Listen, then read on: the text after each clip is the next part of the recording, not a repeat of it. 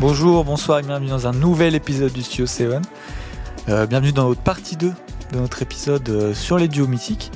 On vous invite à écouter la partie 1 qui est très longue et on parle d'énormément de duos mythiques euh, si ça vous intéresse. Donc par duo mythique, on entend un cinéaste et un acteur et, ou une actrice. Donc euh, pour cette partie 2, bah, c'est toujours moi, Deka, qui présente cet épisode. Je suis en Mm. compagnie de l'équipe habituelle du Studio 7. J'ai nommé Frigo, Salut. Pauline Bonjour à tous. et Louis. Salut à tous.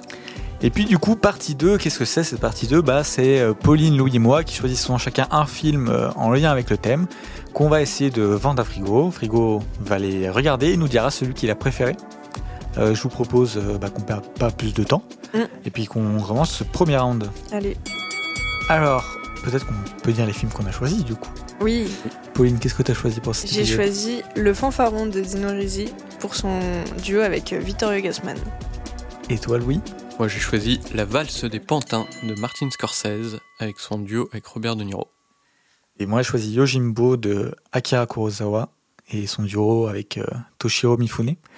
Euh, avant de commencer direct, c'est peut-être le premier thème où on va avoir des films aussi différents, en tout cas sur le, le comment dire le genre, parce que d'habitude Oui. on a quand même des trucs qui sont assez proches, on a soit des romances et tout. Là vu que c'est un duo, bah on a des trucs qui sont très très différents.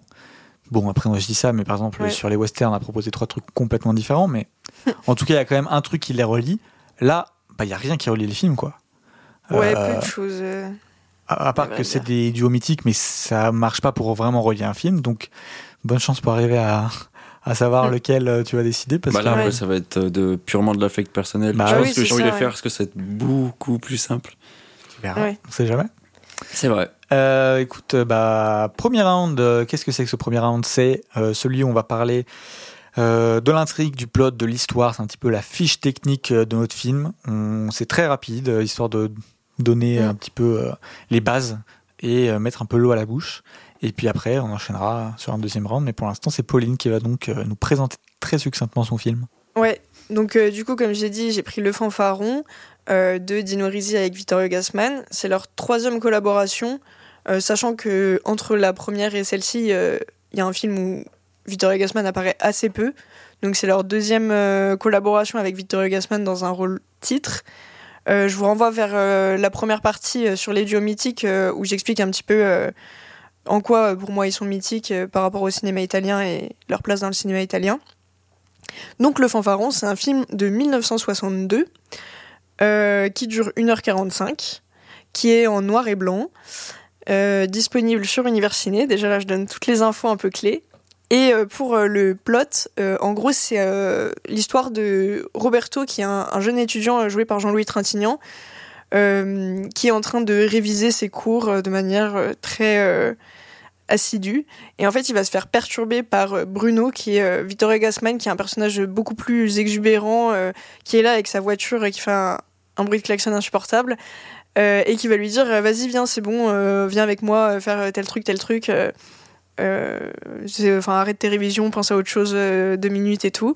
Et du coup, on va partir pendant 24 heures avec eux dans un- une sorte de road trip qui part de Rome pour aller plus vers l'extérieur, la campagne, la plage, etc. Et suivre euh, leurs aventures. Voilà. C'est un film euh, franco-italien ou c'est. euh, Oui.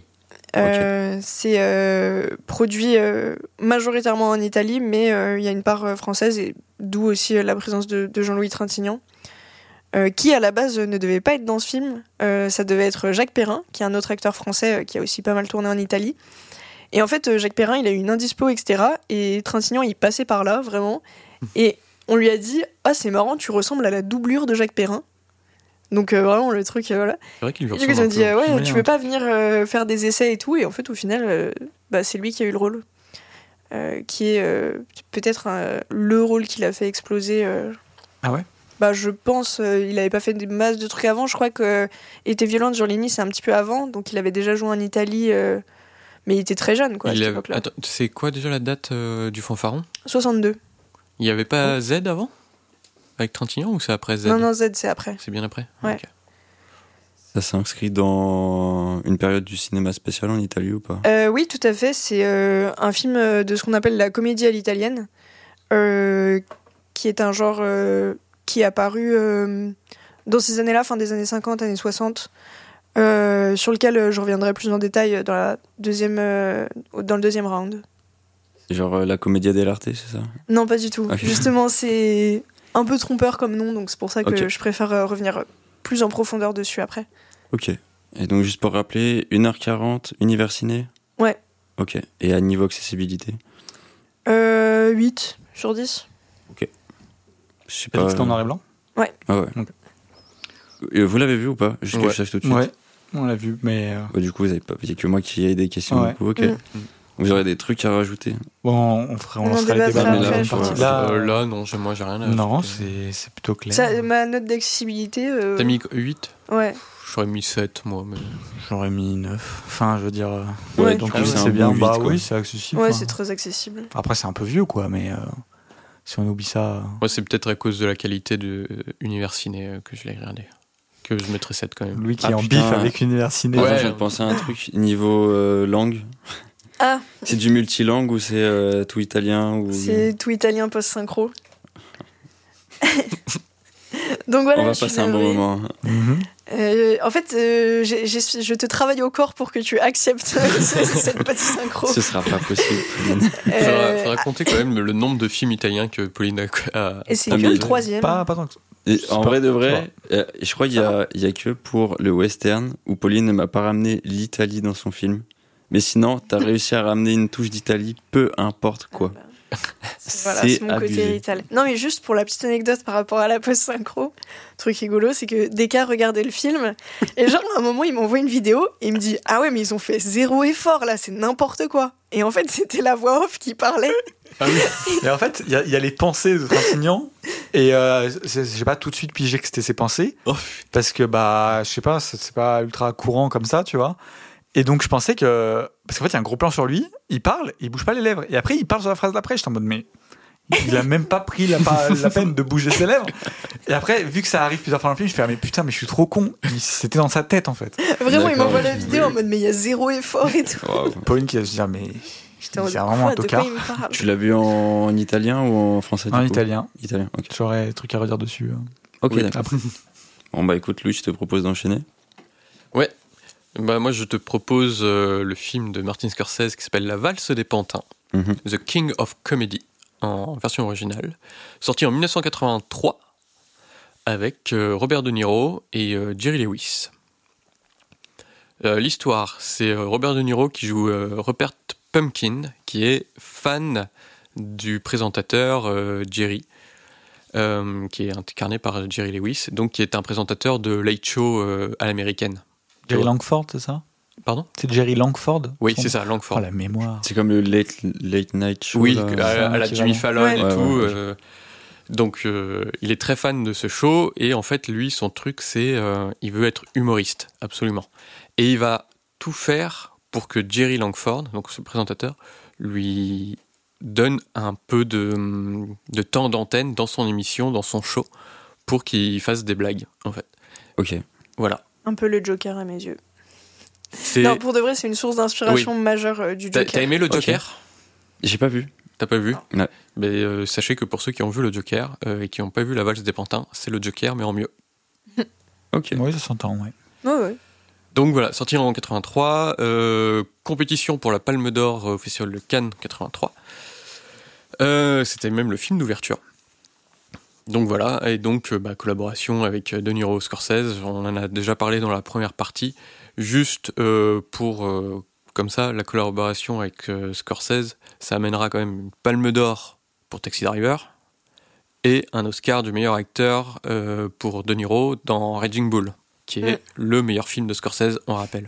C'est vraiment un duo mythique, hein. Bah oui, Ouais, c'est bah vraiment un duo. Waouh.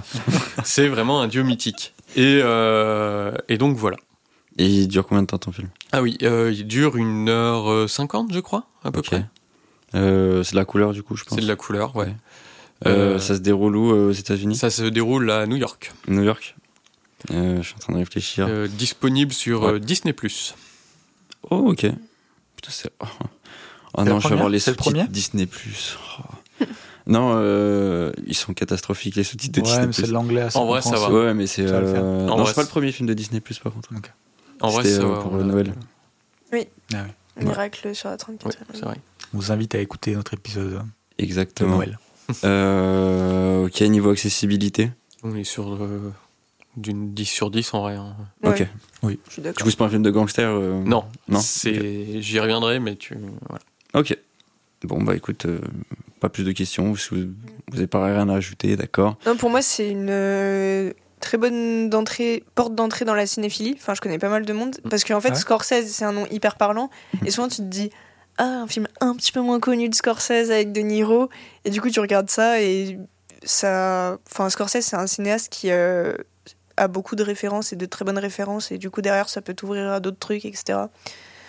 Donc, euh, effectivement, accessibilité 10 sur 10. Et euh, en plus, bien, parce que ça te donne vraiment envie de voir d'autres choses, je trouve. Ça va être intéressant, sachant que tu as vu deux Scorsese que t'as pas trop aimé. C'est Est-ce vrai. que enfin Scorsese va réussir à te toucher? On va voir. Parce que je pense qu'on est tous les trois d'accord pour dire que au niveau des probabilités, Louis a quand même beaucoup de chances de s'imposer dans cet épisode. Ouais. Ouais. Mais Ah, vu qu'il sait a pas, aimé les Scorsese, C'est vrai que je, je n'avais pas cette info. Je Eh ne oui, savais ça pas peut jouer. Mm. Et Mais c'est- Frigo est très euh, imprévisible. Oui. C'est moins euh, abrupt que Taxi Driver. Enfin, c'était que- lequel Euh, Les Les affranchis? Ouais. Après, moi, les- vraiment, les affranchis, euh, j'ai dormi devant, quoi. Non, mais alors t'inquiète pas, c'est pas. Ouais, on n'est pas sur le même rythme, on n'est pas sur le même. euh, Enfin, quand je dis dormi devant, c'est c'est pas genre je me suis endormi, c'est juste que. J'ai fait chier. Ah oui, c'est abusé. Genre, Non, le film, je l'ai vraiment.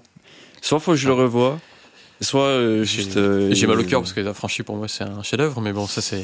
Voilà. Ah, on va pas être Mais euh, t'inquiète hein. pas, c'est pas du tout euh, pareil. C'est différent. Ok. Peut-être Mm. quel avis toi, Pauline, sur les affranchis? Chez d'or ou on, on dort? Moi, j'adore les affranchis, mais euh, je trouve que c'est pas le meilleur Scorsese et que dans le style gangster, euh, je préfère largement Casino.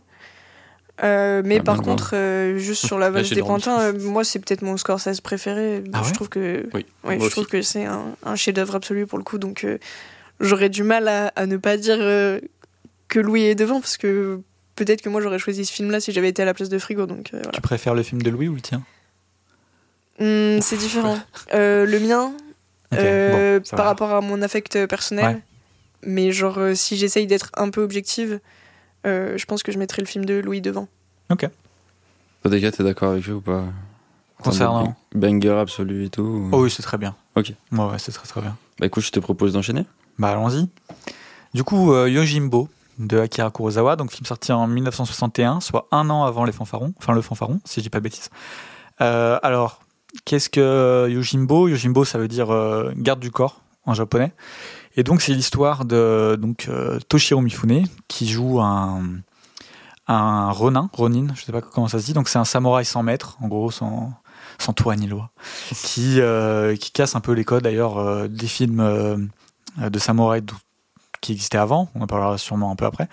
Euh, et donc en gros, il arrive dans, un village où euh, deux, clans, deux gangs se font la guerre.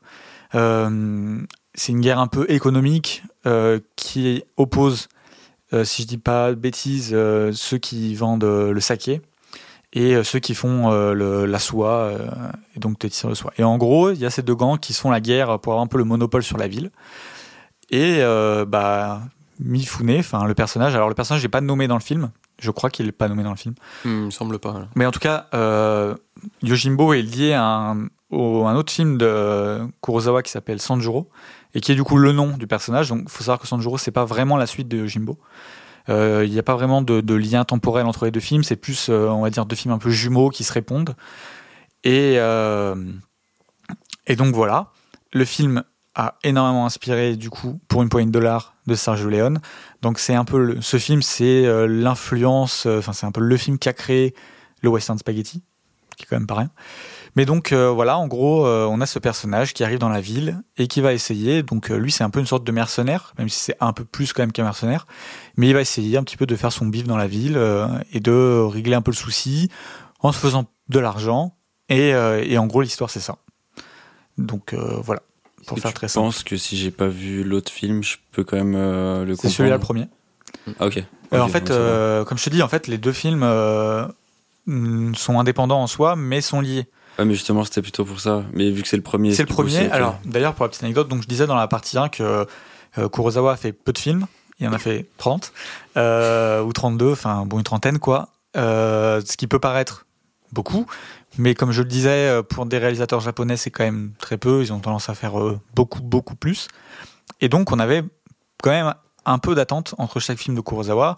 Euh, après, une fois qu'il a quitté le Japon parce qu'il avait des problèmes avec les, maisons de, de production, il a galéré à faire des films. Des fois, il a pris plus de 10 ans pour arriver à faire un film. Mais du coup, Yojimbo et Senjuro sortis à 8 mois d'écart. Ce qui est quand même, du coup, un événement dans, dans la carrière de Kurosawa, vu qu'on a tendance à un peu attendre ses films. Et là, euh, bah, c'est pas le cas. 8 mois, deux films. Euh, quand Yojimbo a été fait, la boîte de prod a directement demandé à Kurosawa de faire Senjuro, alors que le film était même pas encore sorti parce qu'il voyait que ça allait être euh, la dinguerie que c'est, quoi. Et, euh, et donc voilà, c'est un peu tout. Si bon, dedans il y a quand même Toshiro Mifune. Au niveau des acteurs, c'est ultra intéressant. Je pense que honnêtement, moi, c'est avec ce film que j'ai découvert Akira Kurosawa et je pense que c'est le meilleur pour découvrir Akira Kurosawa. Oui. En tout cas, de ceux que j'ai vus, parce qu'il y en a beaucoup que j'ai pas vus, mais qui sont ultra mythiques, mais que j'attends parce que j'ai envie de bien en profiter. Mais parce qu'on a Toshiro Mifune, donc le duo mythique euh, de Kurosawa. On a Takashi Shimura, qui est pas le duo mythique, mais son acteur fétiche, à part euh, Mifune, celui avec lequel il a fait le plus de films qui revient le plus. On a aussi Nakadai, Mm. Tatsuya Nakadai, qui est un peu, en quelque sorte, je dirais, la relève de, de Mifune dans le cinéma japonais. C'est lui qui, va, qui est beaucoup plus jeune et qui va arriver, qui va reprendre un peu tous ses, euh, rôles de, de samouraï et qui va prendre énormément d'importance.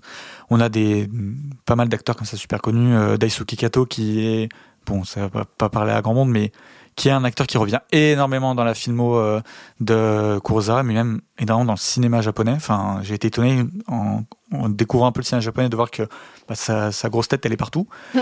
et, euh, et donc voilà, il fait 1h50. Il est en noir et blanc. Noir et blanc absolument magnifique. Et, euh, et donc c'est un peu tout ce que j'ai à dire pour cette première partie. Est-ce que il y a c'est ça- alors là, c'est juste une question euh, je pense qui mérite pas une réponse spéciale mais il y avait un courant spécifique euh, niveau film euh, à cette Oui. époque ou pas? C'est ce que je disais, mais là je pense que euh, j'en parlerai un peu plus euh, dans la deuxième partie parce que pour le coup, excusez-moi, ce film, euh, comme j'ai dit, il a lancé le Western Spaghetti, mais il a aussi créé une sorte de pas de rupture, mais vraiment de renouveau euh, du euh, Jidaigeki. Donc c'est le type de euh, de film à costume du Japon qui se passe dans les rideaux. Le film de sabre, en fait. C'est euh, Ok. Enfin, pas pas tout à vraiment, fait. parce que le, le film Sable c'est le Shambara. Shambara, oui. Donc c'est encore un petit peu plus précis, mais oui. Et Shambara d'ailleurs, qui est le nom qui vient parce qu'au Japon, c'est euh, quand il y a les épées qui s'entrechoquent, euh, c'est on dit euh, Cham et Bara, et donc euh, c'est le, le nom qui, qui a donné le nom du Shambara. Et donc ouais, il y a vraiment un nouveau, et donc c'est un film qui, qui a une influence considérable sur le cinéma international, comme je disais, mais aussi au sein même du Japon, parce qu'il a créé euh, toute euh, un- une nouvelle branche du Jidaigeki et du Shambara, mais j'en parlerai euh, sûrement un petit peu plus. Ok. Mm. Et il est disponible où? Alors, euh, je, il n'est pas disponible euh, en ce moment même, en tout cas, où on enregistre euh, en streaming. Il revient très souvent sur Mubi, sur ce genre de, de plateforme. Euh, sinon, il y a Wildside qui l'a édité dans une collection que je n'aime pas. Euh, mais en tout cas, je vous invite à, à voir le film par tous euh, les moyens euh, adéquats. et voilà, parce que c'est c'est- c'est c'est incroyable. Et euh, non, je pense que c'est le genre de film que tu peux très souvent voir sur euh, peut-être Arte, France, euh, France Oui, TV, oui, oui. euh, Mubi, comme je disais. Bon, peut-être moins Netflix, mais euh, voilà. Parce que j'allais demander mais c'est des films en vrai qui sont un peu perdus non ces Non, Non, non, pas celui-là. non. Non, non, celui-là, c'est peut-être. euh, bon, là, je m'éternise un petit peu. Mais euh, le film qui est un peu l'apogée de la carrière autant de Kurosawa que Mifune, en tout cas au niveau reconnaissance. Ouais. Les deux sont vraiment euh, à la fleur de l'âge et ils ont connu. euh, bon, derrière eux, il y a eu Rashomon, euh, comme j'en parle dans, dans la première partie, et Les Sept Samouraïs. Mais là, avec Jimbo, c'est vraiment le plus grand succès.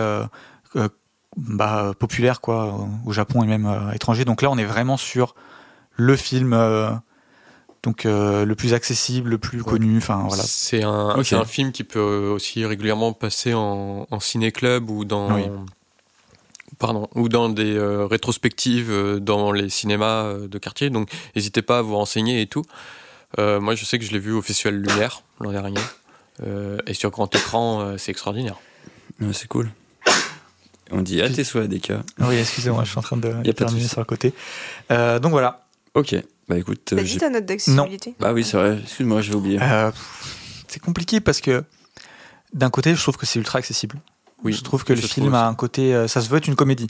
Je l'ai pas dit, mais euh, vraiment, euh, Kurosawa a voulu faire une comédie. Euh, c'est en général, il fait des films qui sont euh, qui ont beaucoup plus de portée politique, etc. Là, lui, son but vraiment, c'était de divertir. On retrouve évidemment les trucs politiques, mais euh, donc je parlais déjà dans la première partie, mais j'ai vu un documentaire sur Mifune et du coup les gens qui travaillaient à l'époque avec Kurosawa, des acteurs, euh, etc. euh, ont dit que vraiment son but à lui, c'était absolument pas d'avoir un propos politique plus que ça, même s'il y en a un, euh, et qu'on le retrouve et qu'il est très bien étudié. Mais c'est surtout de divertir. Donc on est quand même sur une comédie qui, je trouve, a plutôt pas trop mal vieilli. Euh, après, c'est sûr que si vous n'êtes pas du tout habitué à un cinéma plus ancien, parce qu'on est quand même en 1961, et en plus un cinéma japonais, ça peut être euh, d'accès. Mm. Du coup, j'ai envie de dire, euh, c'est super compliqué. Est-ce que vous avez... J'aurais dit 8. Ouais, pareil. Ah ouais, tant Ouais. que ça Ouais, parce que c'est, moi je trouve que c'est une bonne porte d'entrée aussi dans, le- dans ce vieux cinéma japonais. En fait, de prime abord, tu peux te dire, ah, film de samouraï, Ouais. en noir et blanc, nanana, mais Et- ça se regarde hyper bien. Ouais, c'est ça. Ouais. Il se regarde trop bien. Et puis pour peu que vous connaissez un petit peu euh, les western spaghetti, vous allez y retrouver énormément de, Mm. de choses que vous connaissez. Donc ça va pas vous non plus. euh, Dépaysé voilà, merci. Ça va pas vous dépayser. Moi, j'aurais dit 7, donc 7-8. Ouais. Voilà. Après, j'ai envie de te dire, euh, enfin, personnellement, tu me parles film de samouraï, je vois pas vraiment de trucs en couleur. euh, Eh en bah, vrai. Du euh, pour le coup- ça me choque pas. Quelques années avant, euh, si je me trompe pas dans les dates, du coup, il y a eu euh, la, la trilogie de samouraï d'Inagaki. Euh, donc j'ai encore oublié le nom du samouraï, ça va décidément pas me revenir, qui est en couleur et qui est un peu avant Yojimbo. Donc euh, voilà. Ok. Eh bah écoute, euh, est-ce que Oh, j'ai un film qui me tente le plus Ah oui. euh, Je ne Ah dirais. oui, c'est vrai. Je, en vrai, là, euh, on commence à être sur, euh, enfin, sur cette fin de saison. J'ai l'impression que c'est des films à, à grosse ampleur. Du coup, c'est compliqué. Euh, je pense que ton film d'écart, il me tente un peu plus, quand même. Parce que, euh, en vrai, je crois que j'ai jamais vu de film de samouraï. Et je pense que ça peut être un truc qui pourrait m'attirer. Euh, après, je pense qu'il y a le film de Louis et après, il y a ton film, Pauline. Bon, après, on rappelle, ouais. ça ne veut rien dire, blablabla, bien sûr. blablabla, blablabla. Deuxième round? Et ben c'est Eh parti ben. pour le deuxième round. Alors euh, le deuxième round, c'est le, le round où on prend un peu plus le temps de discuter, de débattre, d'apporter un petit peu euh, des petites euh, des infos, euh, des petites Mm. spicy anecdotes, tout ce genre de choses. Euh, et donc on va commencer par Pauline qui va nous parler du fanfaron. Ouais, et du coup, là, c'est euh, là où j'enfile mon costard et que je fais ma thèse Mm. sur le fanfaron et la comédie italienne. Non, en vrai, euh, je spoil direct. Euh, Deka et Louis ont vu le film et ont, sont moyennement rentrés dedans. Euh, mais Louis m'a dit que peut-être une des raisons, c'est qu'il lui manquait des clés sur la comédie à l'italienne et le propos social du film. Et du coup, je vais essayer de un peu m'attarder à donner ces clés pour euh, permettre euh, une appréciation optimale du film pour Frigo et tous les gens qui voudraient le découvrir euh, par la suite. Donc, du coup, première étape, revenir sur ce que c'est la comédie à l'italienne. Et la comédie à l'italienne, comme j'ai dit, c'est un nom très trompeur. En fait, c'est très ironique. C'est des films qui vont avoir l'apparence de comédie, mais qui en fait vont avoir euh, surtout un propos social et euh, très souvent euh, quelque chose de très amer, voire tragique. Et pour expliquer un peu le contexte historique, en gros, on est dans l'après-guerre. Il y a eu le néoréalisme, qui est des films très proches du cinéma vérité, etc., qui veulent parler de la guerre. Mais après, tu as un peu un, boom économique, on appelle ça même le miracle économique, qui est en gros le rebond de la guerre, où euh, tout le monde est content, on se dit ouais, euh, super, euh, le pays repart, etc. Et là, tu as les réalisateurs de, de comédie à l'italienne qui sont un peu venus dire non, en fait, ratio, tu vois, c'est toujours. Enfin, il y a toujours plein de trucs qui vont pas, en fait, et vous vous voilez la face. Et du coup, c'est pour ça qu'ils vont, ils vont faire des comédies en mode appâter le public, tu vois, avec quelque chose de comique, pour en fait leur dire ouais, regardez, il y a tout ça qui va pas, quoi. Donc c'est pour ça que le terme de comédie est très ironique euh, dans comédie à l'italienne. Euh, dans les réalisateurs principaux, il y a euh, Dino Risi évidemment, mais il y a aussi euh, Monicelli. Il y a Ettore Scola qui en a fait un peu et qui coécrivait beaucoup avec Dino Risi. Donc il a notamment coécrit euh, Le Fanfaron, qui est un autre grand réalisateur italien. Euh, et en fait, euh, ça fait que dans Le Fanfaron, tu peux avoir euh, l'aspect euh, histoire euh, banale que tu prends au premier degré, Mais en fait, il y a absolument rien qui est laissé au hasard dans le film. Tout est symbole de quelque chose, euh, mais vraiment tout, quoi. Tout est pensé pour euh, parler de euh, la société italienne. Et en premier lieu, l'opposition entre les deux personnages principaux. Donc il y a le personnage de Vittorio Gassman qui est le mec ultra exubérant, ultra spontané, etc., qui, est tout dans le paraître.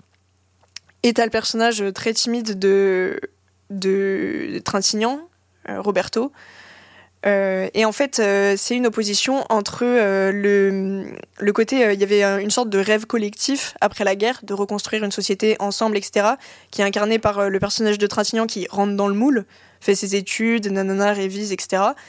Et à côté, il y avait le rêve individuel, avec voilà un individualisme dans la société italienne qui, qui, devenait de plus en plus fort et qui est incarné par le, personnage de Gassman. Et l'opposition entre les deux, elle est très intéressante, euh, surtout dans l'évolution, parce qu'en fait, tu sens que le personnage de Trintignant, au final, il a envie de se laisser tenter par cet individualisme, euh, et euh, que sa voix off, elle est en permanence en contradiction avec ses actions. En mode, sa voix off, c'est le truc rationnel qui est là, en mode, oh, il faut que tu arrêtes de réviser, nanana. Et au final, tu sens que, bon, bah, il va toujours quand même aller suivre l'autre, faire des trucs que, que tu l'aurais pas imaginé faire de base. Et du coup, c'est un peu le symbole de la mort de ce rêve collectif euh, vers euh, l'individualisme de l'Italie. À savoir que même le personnage qui représente le parfait étudiant, il va se dévergonder, etc. Après, il y a encore plein d'autres choses symboliques. Euh, il y a la route qu'ils empruntent avec la voiture. C'est la Via Aurelia. C'est une route qui est assez mythique en Italie parce qu'en fait, elle part du cœur de Rome et elle va jusqu'à la plage. Et en fait, elle traverse, elle part des quartiers bourgeois et elle traverse après des milieux un peu plus populaires, puis euh, des milieux même euh, prolétaires avec des agriculteurs, etc. dans la campagne, euh, pour terminer en vacances. Et du coup, en fait, tu vas les voir traverser un peu toutes les strates de la population italienne et montrer qu'il y a des choses qui ne vont pas à tous les niveaux, autant de la petite bourgeoisie que les agriculteurs, prolétaires, etc. et en même temps, c'est aussi la fuite vers les vacances. Donc, pareil, euh, ce côté euh, rêve, euh, miracle économique individuel, on part en vacances à la plage, on s'en fout de tout, etc. Donc ça, c'est très symbolique. Un autre truc encore dans la symbolique très présent dans le film, c'est la voiture de Vittorio Gassman, qui en fait, quand elle est sortie, elle était considérée comme une voiture élégante. Quoi comme voiture, si tu sais? Eh ben, j'ai pas noté, je crois. Il y a Aurélia aussi dedans, il me semble comme euh, la Via Aurelia, voilà. Euh, mais euh, je me souviens plus du nom de la voiture. Et du coup, à la base, c'était considéré comme une voiture très élégante. Et en fait, vas-y, Deca, t'as trouvé le Lancia Aurelia B24 Spider de couleur rouge. Exactement. Ok, d'accord. Ah, vous couleur rouge, le film est en noir et blanc, mais voilà. Oui, mais c'est une voiture rouge normalement. Et, et donc, comme je disais, à la base, elle était considérée comme élégante. Et en fait, plus le temps passait et plus les gens y considéraient comme euh, une voiture plutôt agressive et un peu euh, genre de mec qui se la pète, tu vois.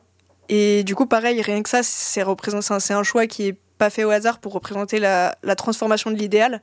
En mode cette voiture, bah, c'était l'idéal de base et en fait maintenant c'est has-been. Euh, et au-delà de toute sa symbolique, le film, il est ultra marquant euh, dans l'histoire du cinéma italien et dans l'histoire du cinéma tout court, euh, parce que en fait, il va faire des choses qui aujourd'hui peuvent nous paraître banales, mais ont été considérées comme ultra innovantes à l'époque. Par exemple, euh, il va utiliser beaucoup de musique populaire dans la bande originale. Vraiment des musiques que tous les Italiens connaissaient et sur lesquelles ils vont danser, etc. Et en fait, c'était quelque chose qui n'était pas du tout fait à l'époque. c'était plutôt des bandes originales composées spécialement pour le film. Et donc ça, c'était assez révolutionnaire euh, à ce moment-là. Et les musiques, elles sont assez marquantes dans le film. Enfin, les scènes, elles sont assez bien, les scènes musicales. Il y a une reprise en italien de Twist à Saint-Tropez, attention. Ouais. Et euh, dans ce côté, euh, du coup, un peu révolutionnaire qui a influencé, en fait, le film est une inspiration majeure de Easy Rider, qui est le film pilier du nouvel Hollywood. Et du road trip. ouais. Donc, en gros, sans ce film, Easy Rider n'aurait pas existé et mm. peut-être plein d'autres choses derrière. Et justement, une des particularités d'Easy Rider, euh, c'était aussi euh, l'apport de musique euh, connue de tous, dans la bande originale. Et, et donc, pareil, c'est des choses qui m'ont été inspirées, euh, que ce soit dans la trame du film ou dans cette utilisation beaucoup plus libre euh, de choses populaires. C'est de qui, Easy Rider? Denis, Denis Hopper. Hopper. C'est bien dans Easy Rider où t'as le, la séquence dans un cimetière là. Où, Ouais. Sous LSD un peu là. Ouais. Il y, a, il y a le même truc dans le film ou. Enfin, dans ton film ou pas? Non. Non, c'est euh, très Non, non, di- c'est beaucoup plus sage. C'est Ouais, oui, ok, c'est ok. plus sage Ouais. que le nouvel Hollywood. hein. Euh, mais voilà, c'est c'est un film qui, euh, qui est très important dans l'histoire euh, du cinéma, euh, qui, a, qui a influencé euh, beaucoup de monde. Euh, après, il y a des petites anecdotes sur la scène de fin, mais du coup, je vais attendre, je pense, l'épisode où on fera les retours pour euh, en ouais, parler. Euh, et puis voilà, et en fait, ouais, voilà, tout- tout est plein de symboles, et en même temps, euh, bah, l'histoire est aussi euh, divertissante à suivre, tu vois, c'est deux mecs euh, qui sont euh, en opposition totale et qui vont euh, vivre des aventures ensemble et rencontrer des gens, et, euh, et bon, bah, le personnage de Vittorio Gassman, c'est un connard, euh, vraiment. Et euh, le personnage de Trintignant, c'est un peu le mec euh, tout sage qui va se laisser influencer par le connard en mode parce que il a trop été bridé justement et il a besoin de un peu de de se sentir vivre. Donc du coup, je pourrais comprendre qu'on trouve le personnage de Gassman un peu insupportable parce que c'est vraiment le mec qui parle tout le temps, qui fait le beau et tu sens que c'est un menteur en fait et voilà. Euh, mais je trouve que dans tout ce que ça dit, dans tout le, travail en fait euh, autour du film pour euh, bah, parler de la société italienne et ce qui était exactement ce que les auteurs cherchaient à faire à cette époque-là, parler au plus grand nombre sous le couvert d'une comédie populaire de fractures sociales et, et de tout ce qui allait pas dans le pays. Je trouve que le travail est ultra intéressant en fait et voilà. Mm. Avec ce que tu dis, euh, le film prend une autre tournure dans ma tête du coup. Et euh, effectivement, en fait, sans ces clés, euh, le film, enfin, tu- t'en Mm. fiches un peu quoi. Je trouve que le, les- là, les clés que te donne Pauline, c'est super intéressant. Tu vas pouvoir aborder le film avec euh, vraiment quelque chose que Deka et moi, on n'avait pas forcément. Ouais. Donc ça, c'est c'est chouette. Donc du coup, tu vas peut-être le voir différemment. Euh, effectivement, moi, ça me, du coup, ça me fait penser le film un peu autrement. Mais euh, il y a, moi, je trouve qu'il y a quand même des problèmes euh, dans le film. Enfin, franchement, euh, même le personnage de Trintignant, il est insupportable. Euh, T'as envie de le secouer, quoi. Oh, je trouve pas. Ah, si, il m'énerve. T'as envie de le secouer, là. Je sais pas si c'est bien de rentrer dans les détails, mais du coup, tu me t'attises ma curiosité. Mais euh, c'est quoi C'est il y a, il y a beaucoup de miso- misogynie. Non, non, ah non, Ils euh, sont mous. si, c'est quoi le truc? Alors, putain, s'il y a des trucs un peu glauques, je trouve, sur la drague, euh, le personnage de Gassman est il est un peu affreux, gênant. ouais, il est gênant et tout. Enfin, il y a toute une scène sur la plage euh, où il, enfin, vraiment, euh, il drague une, une nana et en fait, il se rend compte que c'est sa fille. Enfin, Quoi Ouais, ouais, ouais, ouais, ouais. ouais. Ah non J'attends de, de prendre la Ah ouais, parole. ouais, ouais, ouais, non, mais il est, il est insupportable. Et puis, putain, le film, ça faisait pas 5 minutes qu'il commençait qu'au bout d'un moment, j'ai mis pause, ferme ta gueule, putain. Ah, Ok, je vois. Il fait que causer. Et puis, euh, l'italien, ça va, ça, ça, ça, ça débite, débite. ouais. Euh, du coup, ça en devient vite euh, très lourd. Euh, ensuite, bah, f- sur Univers Ciné, euh, le film il est pas en bonne qualité. Il est en qualité SD. Je, je sais pas s'il y avait une autre qualité euh, des Non. casques. Bah après moi je l'ai en Blu-ray donc. euh, Ouais, donc ouais, c'était, pas en bonne qualité du tout. Donc c'était pas très beau et du coup moi j'avais pas envie de m'investir dedans. Désolé mais voilà quand t'as un film pas très Non, beau. mais euh, c'est le support joue. Je pourrais Et- peut-être prêter le Blu-ray si. euh, Ouais, Ouais, peut-être. Mais je, je malgré tout ça, c'est pas non plus euh, quelque chose qui va me fermer euh, à la comédie à l'italienne. Avec tout ce que m'a dit Pauline, moi, ça m'intéresse, tu vois, ce, ce côté un peu critique et même un petit peu satirique euh, de de l'Italie. J'aimerais Mhm. que ça tape un peu plus fort, certes. Mhm. Mais euh, voilà, je comprends qu'à l'époque, tu pouvais pas forcément faire euh, tout ce que tu voulais et tout.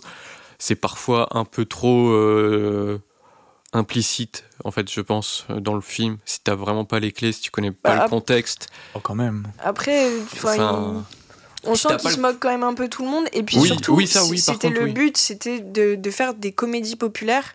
Ouais, poli- ouais, non, mais, politiques. bien sûr, mais euh, comédie populaire, euh, mais politique, moi j'aime bien quand ça tape vraiment euh, sur le système, mais bon. euh, Ah, Bah, ça, tu mon- perds le côté populaire. euh, Ouais, peut-être. Si, Mais tu, si euh, tu vas trop fort. après, je sais pas, j'ai peut-être un souvenir erroné ou quoi, mais je crois qu'il y avait beaucoup de films comme ça à cette époque euh, en Italie où Ah il y avait beaucoup de sous-textes et il y avait pas une Mhm. espèce de censure ou un truc comme ça. euh.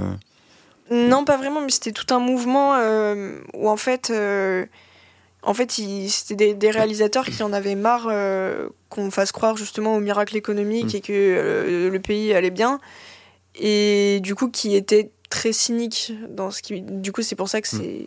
Mais du coup, c'est super intéressant et euh, ça me fait voir le film en mieux dans ma tête, tu vois, quand même, Mm. que mon premier visionnage. Ouais, c'est pour ça que je disais que je voulais principalement donner un peu de contexte et tout, et je vous invite à aller lire mon article sur super7.fr sur le fanfaron, qui reprend un peu les éléments que j'ai dit de manière euh, structurée. Et, euh, et je pense que en vrai, c'est pas une. euh, je suis pas complètement non plus fermé à ce cinéma italien. Je suis pas complètement fermé à découvrir d'autres Dino Risi.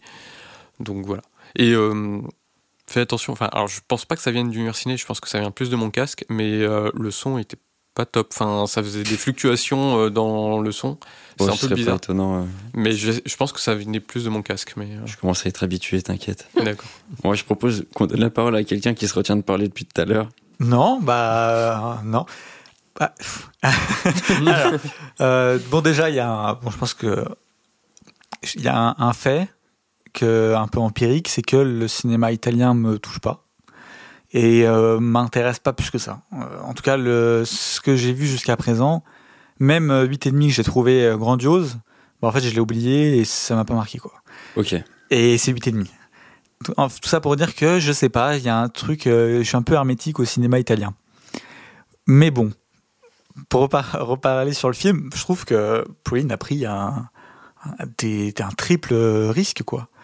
C'est, euh, Ouais, pour le je coup. trouve ouais. qu'on est sur, euh, sur du risque, sur du risque parce que on sait que tu es vachement attaché au son et on a du coup bah, un film avec euh, bon il y a toujours le problème de, Synchro labial. de euh, synchro voilà qui est toujours le même Je m'y attendais. mais surtout que sur le son, enfin, je, je veux bien savoir combien de temps avant que t'en aies marre du klaxon.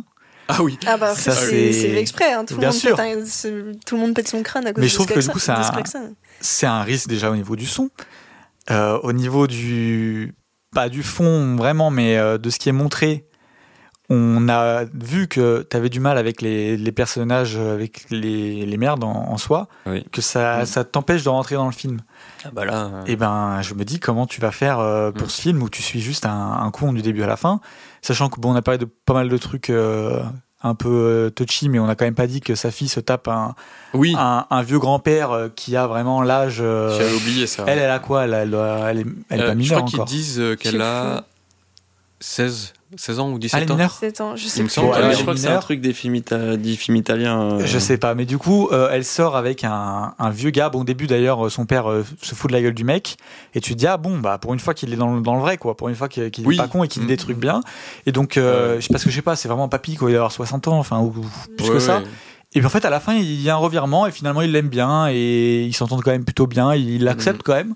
Donc tu te dis bon pour une fois qu'il avait quand même euh, raison sur un sujet, finalement il Mais, est euh, ok sur le fait que sa fille se tape un mec de 60 ans. Bah Après, Après- c'est très cynique et justement Ouais. la fille elle représente c'est le plus jeune personnage euh, avec euh, celui de Trentino mais elle est encore plus jeune que lui euh, du film et en fait justement elle représente euh, complètement cet individualisme dans le sens où euh, Trentino il est un peu entre les deux. Gassman c'est genre euh, quand même un gros individualiste et tout. Et elle c'est euh, en fait euh, je m'en tape de l'amour. J'ai juste envie j'ai pas envie de travailler et tout. J'ai juste envie d'être avec un mec riche qui fait que je fais ce que je veux. Et c'est hyper poussé à l'extrême pour dire bah en fait l'idéal des jeunes euh, c'est plus euh, euh, de trouver quelque chose de pur, de sincère, de beau et tout, euh, c'est juste de pouvoir se la couler douce euh, en étant entretenu par un vieux riche, tu vois. Non mais bon après euh, voilà c'est ce que c'est, mais c'est des trucs que je me dis connaissant frigo, ça va être compliqué et j'étais du coup très euh, pressé de voir comment t'allais dans le film parce que même si voilà tout ce que tu dis c'est super intéressant et pour le coup c'est un comment dire un sujet de d'étude intéressant. Mm. Personnellement en tout cas c'est pas un film qui m'intéresse. Donc c'est un voilà je fais un peu la distinction entre les deux. Mais Après, là, c'est vraiment personnel à toi, du coup. Oui. euh, mais en fait ce qui m'a gêné c'est des choses qui ont tendance à te gêner aussi. Donc je me dis ça va être Ouais, compliqué. Après- sais pas ce que t'en penses Pauline. Euh, Non, mais moi je suis toujours euh, pour défendre le fait qu'on peut montrer des connards. euh, Oui. Ah Oui, oui, bien sûr. Non, mais il y a des moyens d'y montrer. Bref. c'est Non mais après débat, non c'est mais- pas montré de moi mais après en fait c'est même pas sur le fait de on peut on peut pas c'est que il y a des gens qui n'arrivent pas à rentrer dans le film si la personne à laquelle qui Oui. suivent Oui, mais je trouve qu'il y a le, quand même Oui, il y a Trintignant à le. Trintignant qui contrebalance, tu vois. mais enfin bon voilà et Heureusement. On a vu avec Rigo que c'est plutôt le cas en général, donc on verra. Après, le film, bah, c'est vrai que l'italien, j'en peux plus de l'italien, quoi. Je... Il parle trop vite, Ah ouais, non mais. tout le Ah, temps. Il ça s'adapte débite, ça débite, constamment. hein. Au bout d'un moment, je- en fait, j'avais cette impression, et je sais pas si c'est Dieu parle ou quoi, mais que c'était vraiment que le film était presque en accéléré à un moment. Non, non, il parle Ça vraiment très vite. Ça hein. m'a fait ça au T'as début. eu cette impression Oui. aussi au début. Bah, Ouais, c'est ouais, parce ouais. que le personnage de Gassman, c'est c'est le fait, mec ça- euh, qui, voilà, qui à 100 à l'heure et qui. Mais oui, mais du coup, ça se son pose. Bah, après, jamais. euh, ouais, et ça m'a un peu Mm. dérangé parce que j'ai- Bah, des fois j'ai besoin que ça se pose un peu. Je ça trouve qu'il y a quelques séquences où ça se pose quand même sur la plage quand il dort Oui, mais ça- ça sur arrive la tard, plage. Ça arrive super tard. Moi, c'est vraiment la qu'il parle pas quand il dort, on serait dans la merde. Mais du coup, moi, ce truc de il parle, il parle, ça cut, il, est déjà en train de nouveau de parler, il a même pas fini, que c'est déjà cut sur le fait qu'il est déjà en train de reparler. Mm. Ouais, c'est le fait ouais, qu'il parle super vite et qu'en plus, qu'on a le truc en, euh, en post-prod, bah, ça fait un effet euh, bah, pas, pas très réaliste parce que tu sens que le son, Mm. quand même, il est un petit peu Mm. en post-prod. Et ça, ça c'est un truc qui va peut-être te gêner. Après, euh, bah non, je comprends l'importance de ce film dans, dans l'histoire du cinéma. Euh, je vois en quoi c'est intéressant, même dans l'histoire italienne, et, etc. Mais euh, j'avoue que je suis un peu passé à côté. Euh, quand j'ai mis ma note sur Letterboxd, j'ai vu que tous les gens que je suivais et qui avaient noté le film, bien une, plus d'une dizaine de personnes ont tous mis au moins 4. Quand j'ai mis mon petit 3, euh, que je me suis senti un peu seul. Quoi. Je me suis dit, voilà, Ouais, ouais. euh, le, le film est noté, je crois, 4,2 sur Letterboxd. Ah je me suis oui. dit, mais c'est moi qui. C'est moi qui oui. suis à l'envers ou c'est le, le, le, le monde, il est à l'envers, tu vois. Ah non, non, je, je te, je, je te suis euh, un petit peu quand même, Ouais. euh, des cas. Mais donc Ah. voilà, c'est un peu tout ce que j'ai à dire sur le film. Après, euh, J'aime beaucoup la fin, moi. Et avec ce que tu m'as dit, euh, du coup, Pauline, je trouve la fin euh, superbe. Encore faut pas beaucoup. trop en dire. hein. Non, non, j'en dis pas trop et je la trouve Je bah, pense qu'on vraiment reviendra euh, euh, du coup dans très abrupte épisodes. et euh, moi j'aime bien. J'ai beaucoup aimé la fin. Ok. Mais voilà, donc euh, bah, ça m'a pas intéressé. Et euh, même avec tout ça, j'avoue que tout le monde dit. Enfin, j'ai eu beaucoup de gens dire ah oui, la mise en scène et tout. Oui, bon, ça m'a pas. Ça m'a pas choqué, quoi. Enfin, le film. Bon, bah, c'est un peu triste à dire, mais c'était un peu vu et sans tape quand je l'ai vu, quoi. Ouais. Et euh, donc, je suis désolé, Pauline. Ok. Mais, Non, mais euh, c'est je te calamité, dis, euh, mon avis, honnêtement, mon avis sur. euh, Après, euh, c'est c'est- c'est sûrement moi, hein, vu que Non, mais on va voir, on va voir. Mais Euh, voilà. Écoute, on va c'était, à mon avis, je devais être euh, 100% honnête. Ok. Voilà. Ok. Euh, juste quand même une question, est-ce que c'est un peu du cliché en mode euh, il parle fort, machin et tout ou... Oui. Non, Non. fort ah pas si, putain, c'est un Pas- pas cliché. fort Non mais le mec c'est trouve un pas. cliché Non, d'italien le- vraiment. Non, oui, mais enfin là, il parle vite et tout, mais c'est euh, souvent il y a aussi le truc de il parle vite et fort et je peux le voir. Non, là, pas forcément. C'est vraiment je- genre le mec qui débite, débite. Et en Moi, fait, en fait c'est euh, le gars qui, qui parle au, au mec parce qu'il a trouvé un interlocuteur, mais qui s'attend pas à ce qu'il réponde, tu vois. Genre. euh, Ok. Il s'écoute parler, quoi. Ouais, voilà, c'est ça. D'accord, ok. Il s'écoute parler et là, il a l'excuse qu'il y a un mec un peu timide euh, qui Mhm. l'écoute, quoi.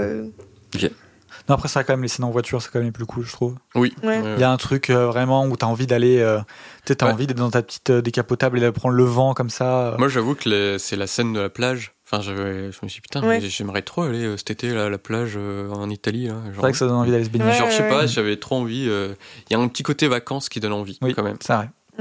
Ok. Là-dessus, c'est vrai. Il fait quand même rêver un peu, quoi, du coup. Bah, c'est Donne un envie peu. d'être en vacances. euh, justement, euh, montrer le rêve euh, pour te dire euh, fais gaffe quand même. Ouais. Non, mais c'est vrai que c'est c'est intéressant. Et puis, même euh, dans la relation euh, Trintignant. euh, J'ai oublié le nom. Gassman. Gassman. Gassman, pardon. Ah oui, un truc que je voulais dire aussi par rapport au choix des Mm. acteurs. Euh, bon, du coup, à la base, ça devait être Jacques Perrin, comme j'ai dit euh, au début, mais euh, c'est Jacques Perrin, c'est le même profil que Trintignant, jeune acteur français euh, qui fait tout bien propre sur lui, etc. Et en fait, le choix, il est hyper euh, symbolique aussi, comme j'ai dit, rien n'est fait au hasard, Ouais. voilà. Parce qu'en fait, Vittorio Gassman, c'était euh, du coup euh, grand acteur euh, populaire italien, euh, un peu grande gueule, euh, beau gosse, euh, qui voilà où tout le monde le situait déjà quand même assez bien euh, dans le cinéma italien. Euh, et Trintignant, c'est un peu euh, le jeune premier euh, français euh, qui fait tout bien propre sur lui, euh, tout timide, etc., qui a un peu tourné en Italie, mais pas encore euh, des masses de trucs.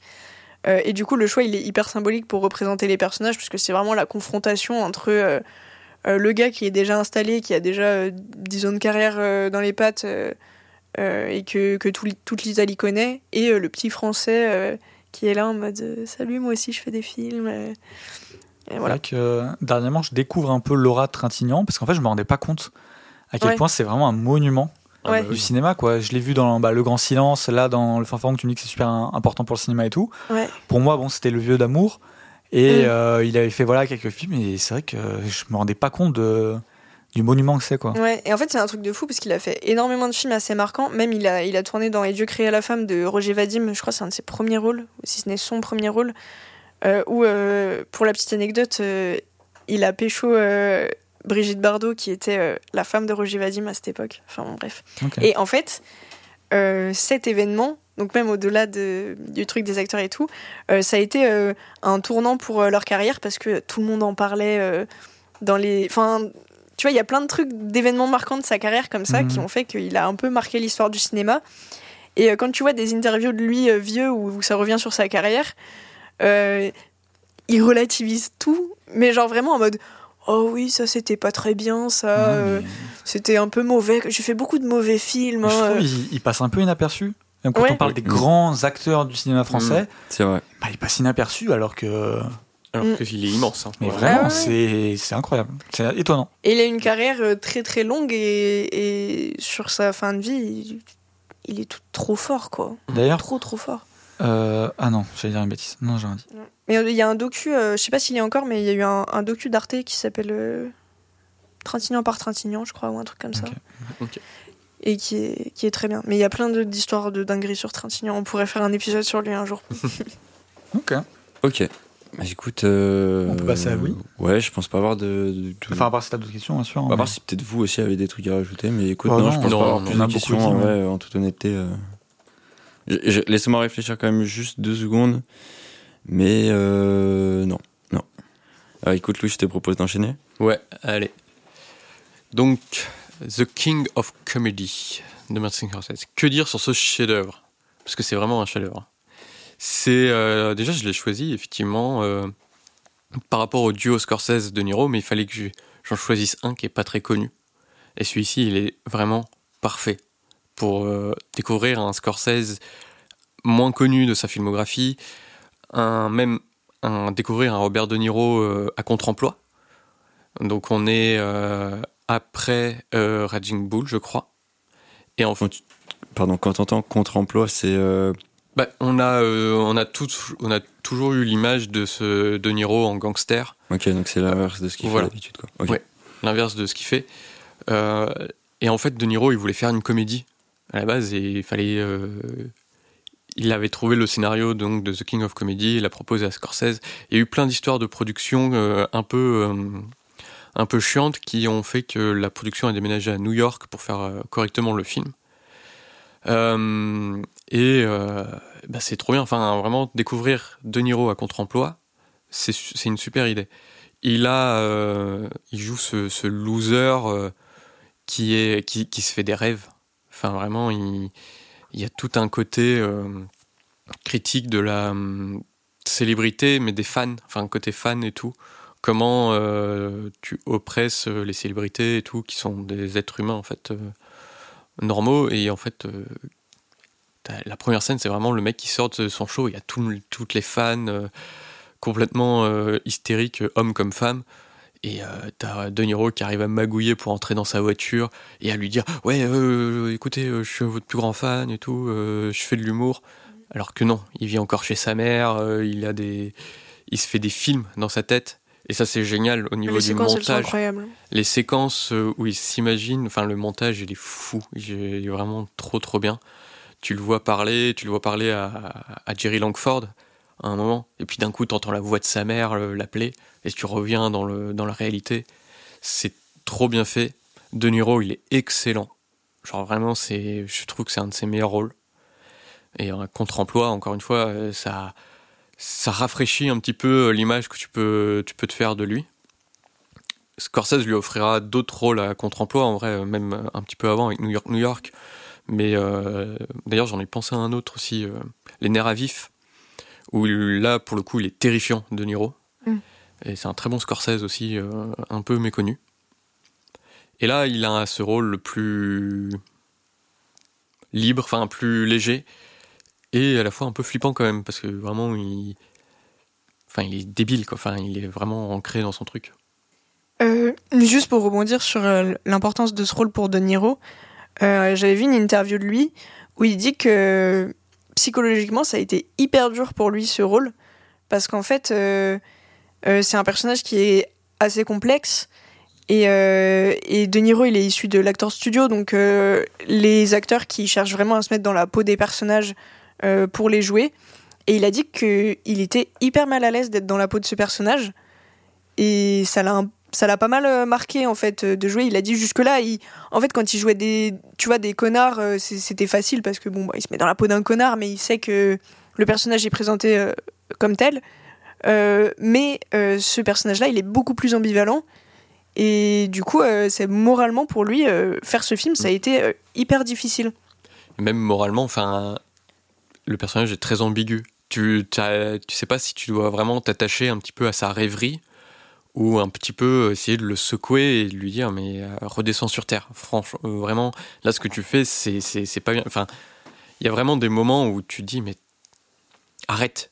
Vraiment, euh, il, il s'introduit dans la maison de vacances du mec quand même. Enfin, en Ouais, disant même. mais non on a été invité et tout. Il se fait des rêves et t'as envie de dire euh, arrête. Et quand tu le vois tout seul dans sa chambre à rêver qu'il présente un show, c'est mignon. Et euh, franchement, je te mentirais si moi aussi, quand j'étais enfant, je pensais pas aussi à rêver des trucs comme ça.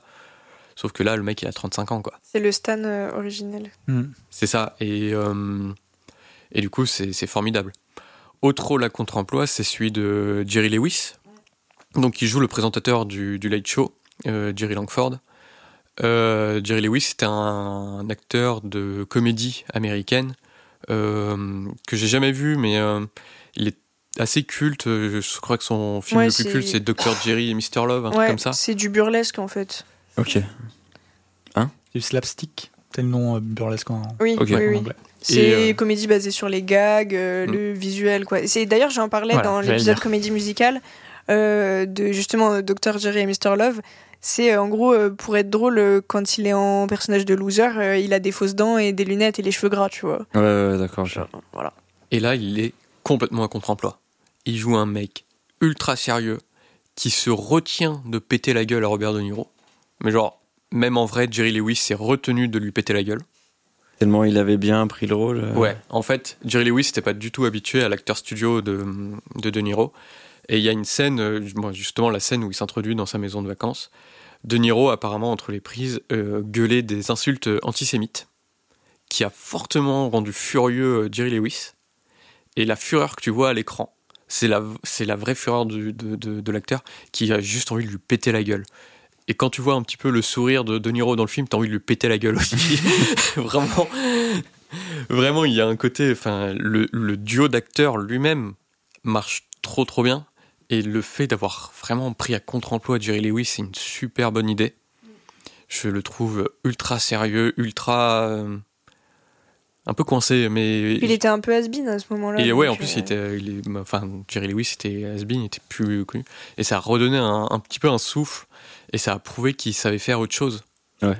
Et euh, moi, j'aime beaucoup ça dans, dans les films, voir des acteurs à contre-emploi et qui prouvent qu'ils savent faire autre chose de ce qu'on a l'habitude de, de voir. Et là, bah, euh, moi, je suis servi. Entre Robert De Niro et Jerry Lewis, je suis vraiment servi. En fait, vous avez tous les deux pris un peu des, des films de sale type, en fait.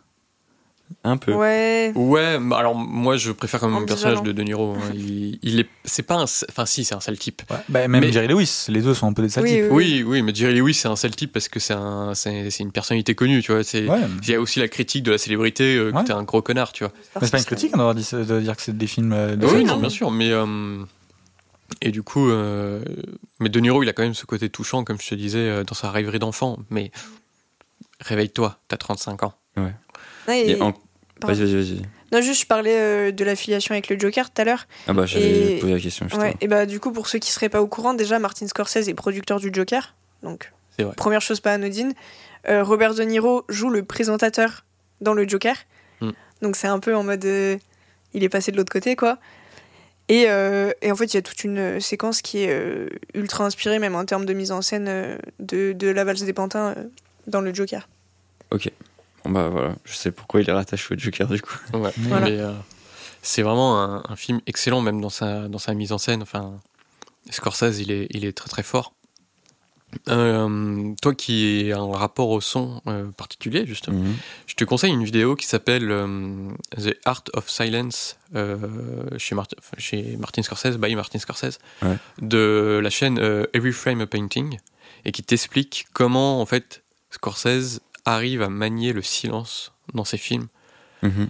Et, euh, et c'est assez fabuleux. Et je trouve qu'il dans The King of Comedy, c'est un peu le cas. Il y a vraiment des moments de silence. Soit tu rigoles un peu nerveusement parce que voilà, c'est en fait c'est juste euh, De Niro qui est assis dans une salle d'attente. Alors que tu sais qu'il va rien se passer. Ouais. Et tu rigoles un peu nerveusement de son attente, de sa patience. Et, et voilà, mais il est trop fort. Enfin, euh, vraiment, Scorsese il est beaucoup trop fort. Le montage, il est fabuleux. C'est euh, donc Thelma Schoonmaker qui est la monteuse euh, de Scorsese depuis euh, des années maintenant. Mhm. Euh, c'est une des plus grandes monteuses du, du cinéma. Et, euh, et voilà quoi, c'est vraiment un film euh, ouais, à la limite de la perfection, vraiment. Ok. C'est du, du même avis du coup, euh, Deka et Pauline? Euh, non, ça serait, serait très très très bien. Je trouve pas que c'est à la limite de la perfection, même si je vois, mais après ça, je pense que c'est très personnel. Je pense que, euh, en fait, c'est comment dire. Le, je vois ce qui est super dans le cinéma de Scorsese et ce qui plaît énormément. Juste que ça me plaît énormément aussi, mais pas au même niveau. Mm. Tu vois, c'est, je trouve pas ça euh, légendaire, tu vois. Je, je trouve ça colossal, si tu veux. Ok. Voilà. Moi, c'est une de mes portes d'entrée euh, dans la cinéphilie et un peu dans la cinéphilie élitiste en mode Ah ouais, t'as pas vu la valse des pantins Ah ouais.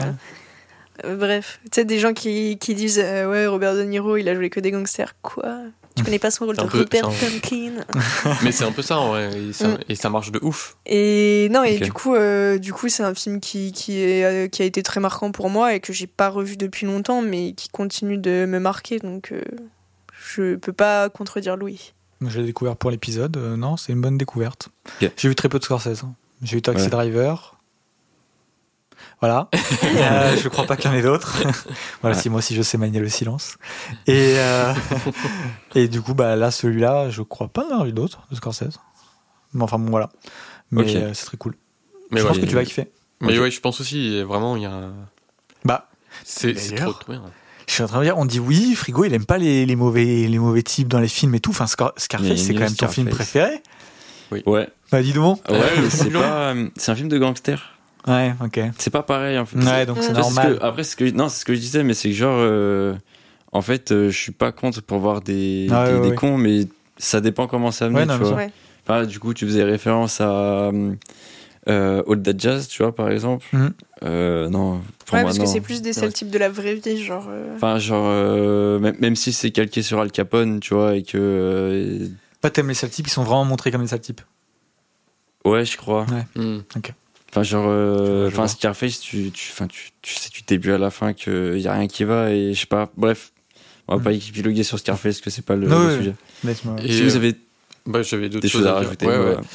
Euh, ce qui est intéressant avec le film, c'est que ça part de De Niro, enfin par rapport au duo mythique, pardon.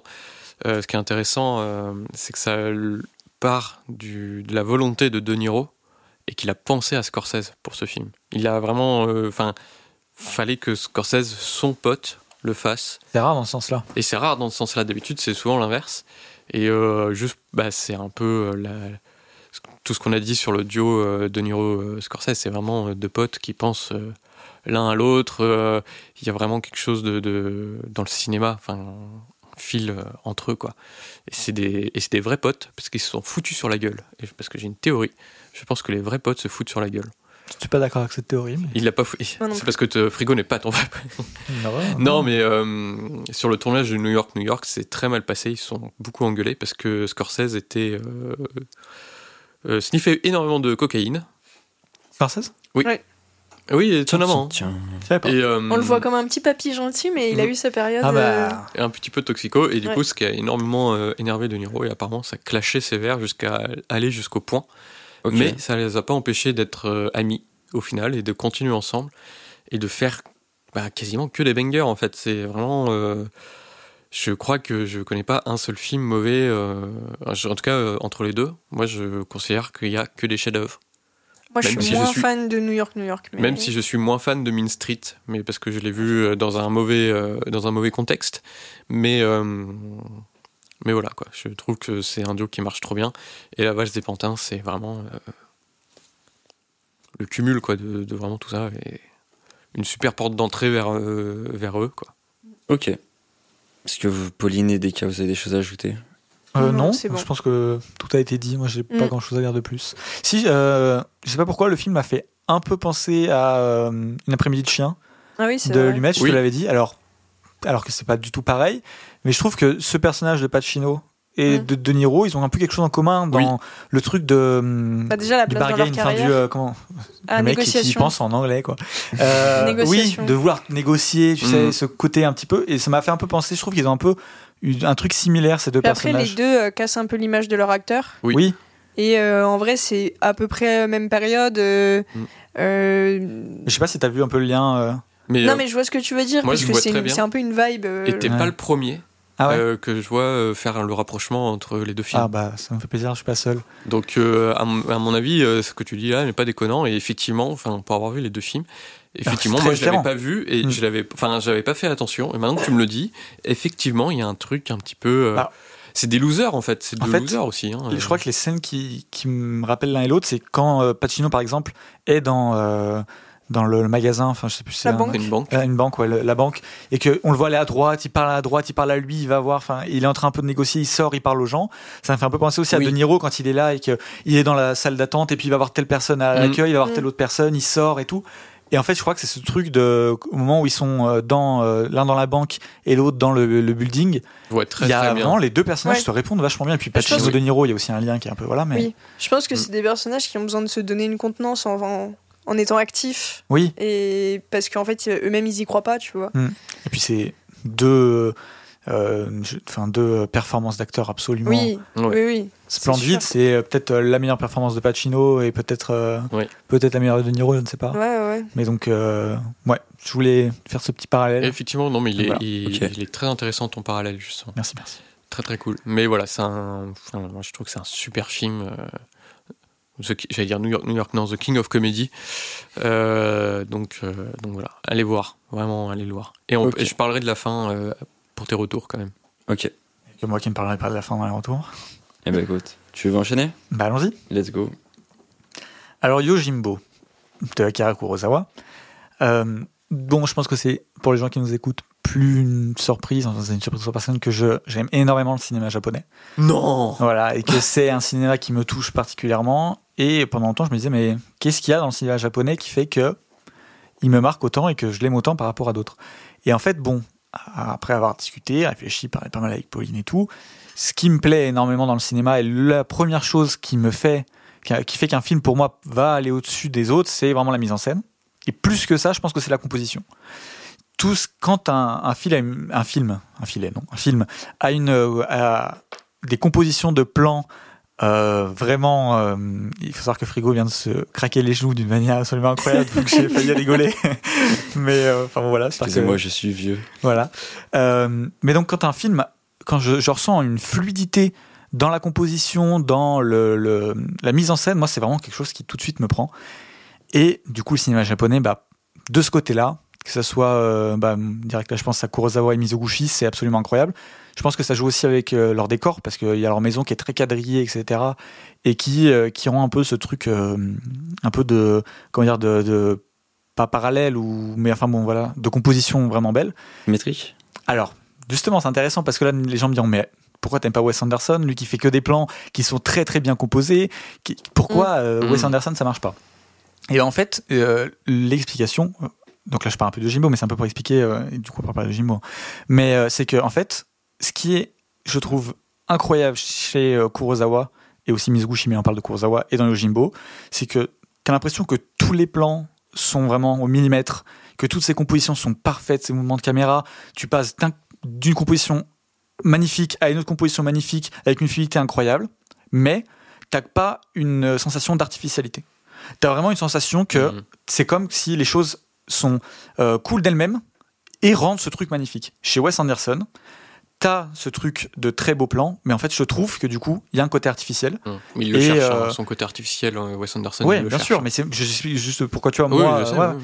moi, ça me plaît moins, c'est que voilà, je, je ressens moins ce truc, euh, cette en tout cas impression de spontanéité dans le cinéma de Wes Anderson que je trouve dans le cinéma de, Jim- euh, de Kurosawa et dans le Jimbo. Est-ce que euh, alors je vais refaire de la pub pour la chaîne euh, qui n'existe, enfin qui fait Oui, j'ai vu vidéo. Every Frame Mm. a Painting, mais il y a une vidéo qui s'appelle Composing Movement Ouais. euh, chez Akira Kurosawa et c'est une vidéo magnifique. Ouais, je l'ai vu, je l'ai vu, elle est- je l'avais Et, vu, je l'ai revu là pour l'épisode. Elle est vraiment bien. Elle est vraiment bien et qui t'explique un peu comment Kurosawa en fait compose le mouvement, même dans des plans fixes qui sont d'une beauté. euh, je crois qu'on l'a jamais revu en fait. Franchement, redis, Kurosawa il pour est moi, trop fort. C'est le plus Il est vraiment en très très très fort. Ce que j'ai vu. hein. Pour moi, c'est le plus, grand metteur en scène du cinéma. Mais euh, et ça, je pense que tu vas le voir. En tout Mhm. cas, j'espère que tu vas te rendre compte que tu es face à un, un film où la mise en scène et le mouvement et la composition est euh, absolument stratosphérique. quoi. C'est-à-dire que euh, tu peux quasiment euh, t'arrêter à n'importe quel moment, regarder l'image que tu as face à toi, et en fait, tout fait sens. Tout le- la composition du plan, elle, a, elle donne du sens à ce qui est, à ce qui est dit euh, dans le film.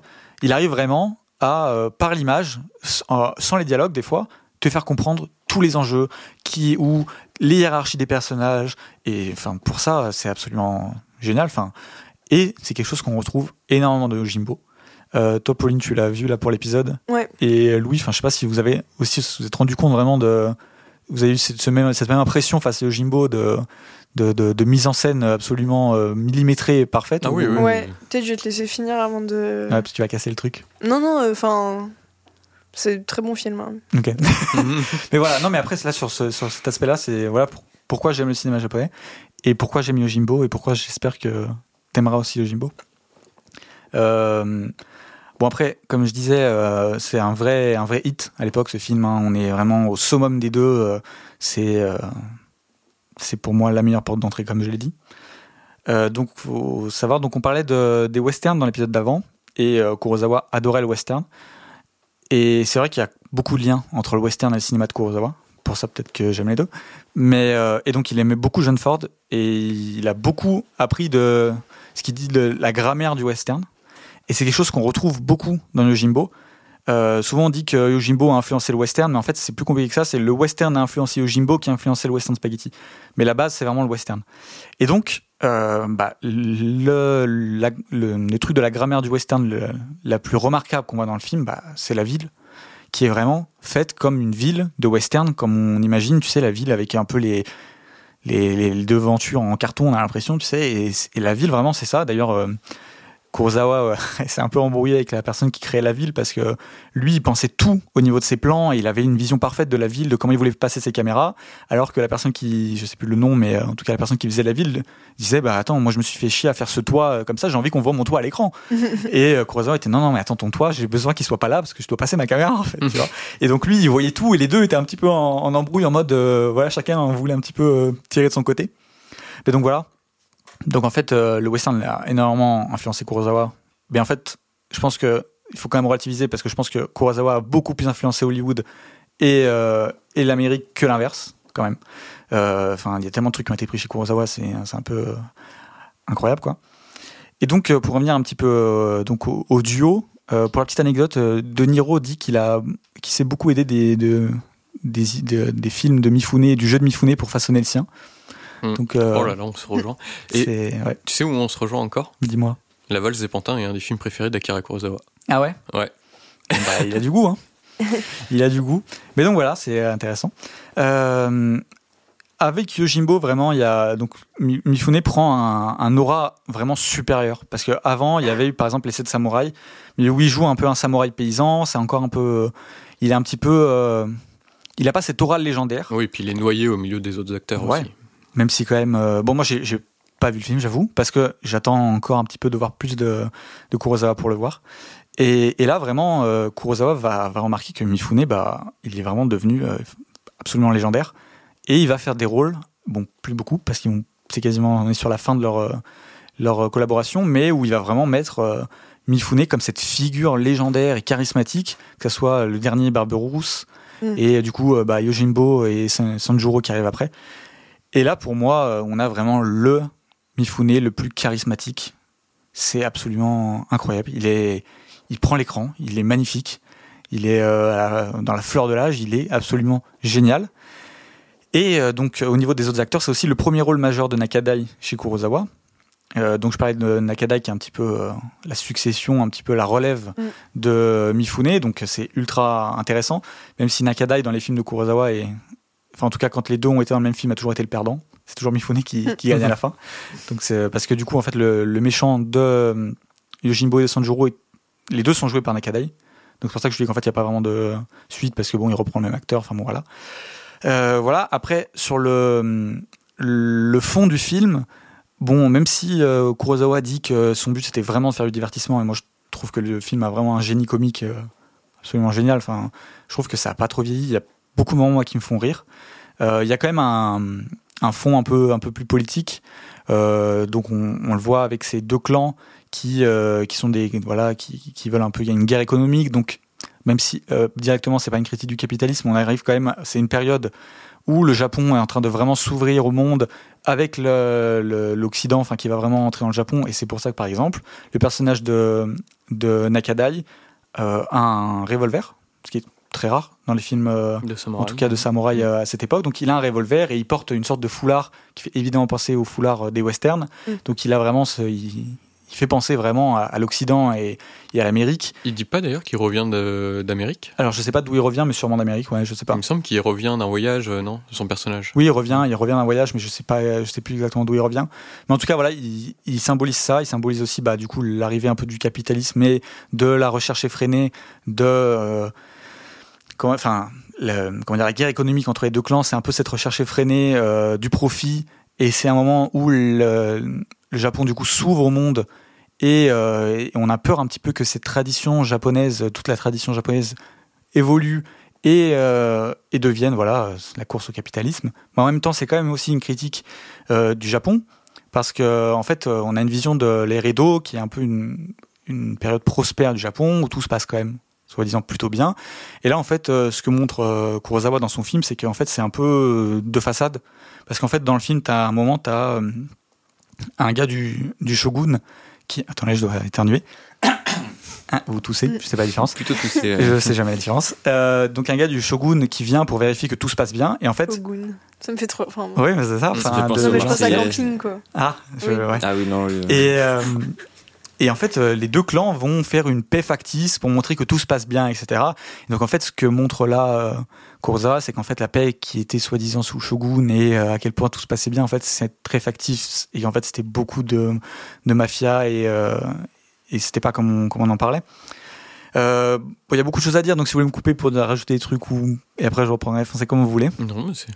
Au niveau du, du genre du coup du, du samouraï, Ouais. jusqu'à maintenant on a beaucoup des samouraïs qui sont très euh, justes, qui sont déjà pas des euh, ronin donc des samouraïs donc qui ont vraiment ce truc de noblesse et qui euh, sont très ritualisés. C'est-à-dire que la société japonaise, elle a un, comment dire un le corps dans la société japonaise a une importance vraiment euh, forte et en tout cas tout ce qui est euh, euh, la hiérarchie et euh, la, ritualisation du corps est très importante. Donc, ils ont tous normalement des mouvements très euh, très clairs. C'est-à-dire que tu vas pas voir des samouraïs faire n'importe quoi. Ils se tiennent droit, ils ont le dos droit, ils ont une belle posture. Et en fait là, on a pour la première fois un samouraï qui est bourré de tics, qui bouge constamment son épaule, qui, qui, qui se gratte. Qui... Et en fait, ça, c'est quelque chose qui est complètement nouveau dans dans le, le film de samouraï, Qui est barbu. qui est barbu. Et Qui- alors ça aussi, c'est l'aspect du coup qui va avec de la pureté et de la souillure Mm. au Japon. Avant, les samouraïs sont très purs. Et c'est pour ça que dans les films de samouraïs, on voit pas de sang avant. C'est très rare. Même quand il y a des coupures et tout, le sang n'apparaît pas. Euh, ça reste très propre. Parce qu'il y a ce truc voilà, de, de pureté du samouraï. Là, donc on peut dire, mais ah, il, surjoue, un- il surjoue un petit peu. euh, Bon, un peu oui. Le cinéma japonais a certains trucs un peu du surjeu quelquefois, donc qui est hérité du théâtre euh, à l'époque. Et donc, il y en a qui trouvent que Mifune surjoue. Scorsese dira quand même qu'il a un jeu très minimaliste, qu'il arrive à faire passer énormément d'émotions et qu'il arrive à passer justement de l'un à l'autre au surjeu et à exploser complètement à des moments et à être très minimaliste et très peu montré à d'autres. Ouais, je vois ce qu'il veut dire en vrai. Mais c'est vrai que ce côté un peu surjeu peut déplaire. Mais du coup, sur le- la souillure et la pureté, c'est pour ça que là, on a quand même euh, un, un environnement qui est plutôt sale, énormément de vent. Et dans les premières minutes du film, on a un chien qui passe et qui tient une main coupée dans sa bouche. Et ça, c'est quelque chose qui, euh, bah, qui est pas normal pour un film de samouraï. Enfin, t'es pas censé voir du sang, t'es pas censé voir des Mm. corps euh, coupés en fait. Enfin, le corps, comme je dis, c'est quelque chose de très ritualisé, très euh, pur, et c'est pas possible, tu vois. Et donc là, de ce côté-là, il y a vraiment eu un, changement du, film de samouraï. Euh, on a aussi des corps qui échappent, on va dire, à la normalité. On a le, personnage un peu du grand géant qui est macrocéphale et qui porte un, gros, un gros marteau. Et tout ça, par exemple, ça va mener plus tard à des Zaitoshi, donc qui est un, Mm. Un samouraï ultra connu de la culture japonaise et qui lui est aveugle, chose qui n'aurait pas été possible à l'époque, ou à Tange Sazen qui lui est borgne et qui a une cicatrice. Enfin voilà, tout ça, c'est des choses qui n'étaient pas possibles avant par la ritualisation du corps. Donc ça, c'est super. euh, D'ailleurs, le géant euh, avec la macrocéphalie, on dirait The Great Kali, oui, mais en version japonaise. C'est vrai qu'il y a Ah, un énorme. truc. Mais il est, il est génial ce personnage. Enfin, Ouais, oui. il est... Et du coup, il y a même euh, ce personnage-là, qui on peut dire un peu anodin, a influencé aussi énormément, par exemple, la culture du jeu vidéo, où on retrouve ce grand géant avec une masse. Oui. Bah, c'est dans énormément de jeux vidéo, c'est Ouais, une figure qu'on a, et en fait, ça vient beaucoup de là. Et euh, je crois que c'est dans, euh, je sais plus, euh, un euh, comment s'appelle ce film, ce, ce jeu vidéo japonais Final Fantasy, où tu retrouves aussi des refs à, à Yojimbo et tout. Enfin, l'influence qu'a eu ce film, c'est absolument incroyable. Bon, j'en ai beaucoup dit. Après, bon, bah, c'est juste un banger absolu, quoi. Enfin, c'est absolument génial. Pour moi, c'est un chef-d'œuvre. C'est un des films qui me rend le plus heureux du monde. Qui, quand je le vois, je me dis que j'aime le cinéma et c'est pour ça, tu vois. Et, euh, et voilà, donc j'espère que tu vas aimer. J'ai sûrement C'est un oublié film plein de gore trucs. ou pas Hmm Excuse-moi, je te coupe. C'est un film gore ou pas? Bah non, en Non, fait, c'est pas pas, un film gore, mais t'as quand même du sang.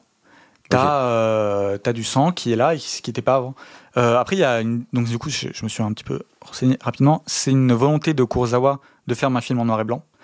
Euh, justement, il me semble, c'est pour euh, atténuer aussi cet aspect euh, de, de sang, etc. Parce que bon, voilà, et c'est aussi une- un point de vue esthétique. Et il y a un truc un peu plus pour lui légendaire dans, dans ce noir et blanc, etc. Donc, il a fait le film en noir et blanc. Le film en noir et blanc est absolument magnifique. Voilà, je sais pas quoi rajouter. Il y a tellement de trucs à dire Bah, juste pour l'histoire, c'est 61, c'est ça, Yojimbo? Ouais. bah, Pour l'histoire du sang et du noir et blanc, euh, l'année d'avant, il y a Psychose qui sort. Et où justement. euh, Bah, la ils, scène de la douche. Ils ont mis en noir et Mhm. blanc pour pas trop euh, choquer avec Ouais. le sang euh, Ouais, c'est rouge. vrai. euh. C'est vrai. Donc euh, voilà, je sais pas quoi rajouter. Je Bah, pas si- Je pense qu'il y en a déjà beaucoup. Ouais. C'est un, c'est un grand film qui a inspiré euh, des westerns spaghetti. Mm. Euh, tu l'as déjà dit, mais en fait, Kurosawa, c'est pas la première fois qu'il va inspirer le western.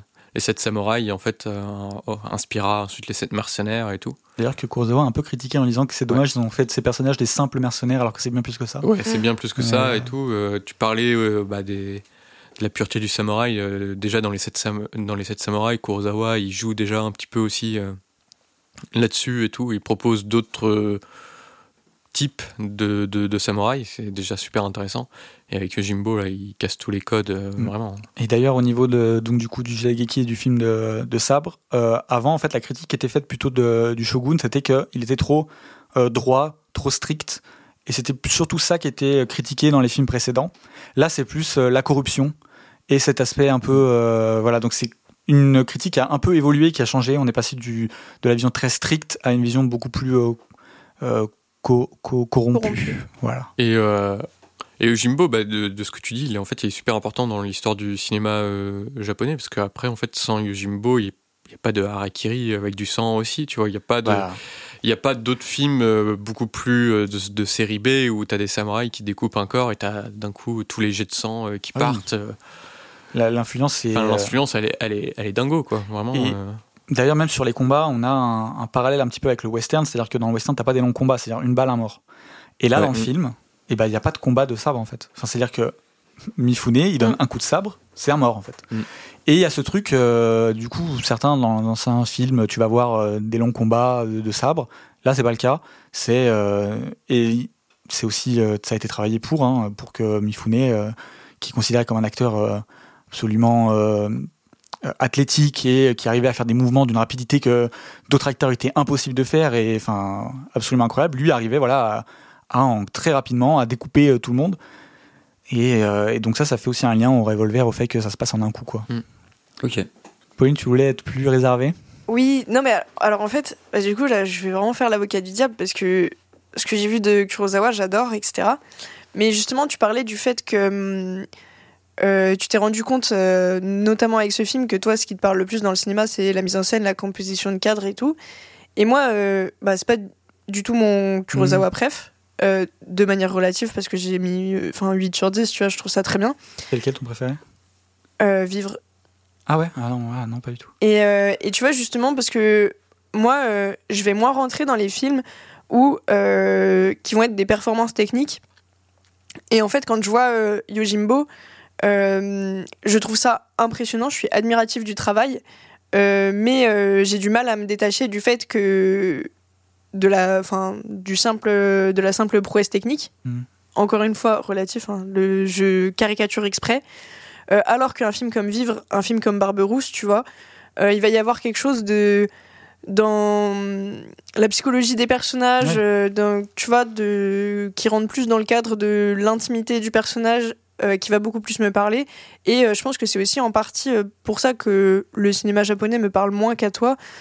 C'est que c'est un cinéma très technique, où ils sont vraiment hyper forts de manière générale en termes de, de mise en scène, composition de cadre, tout ce que tu veux.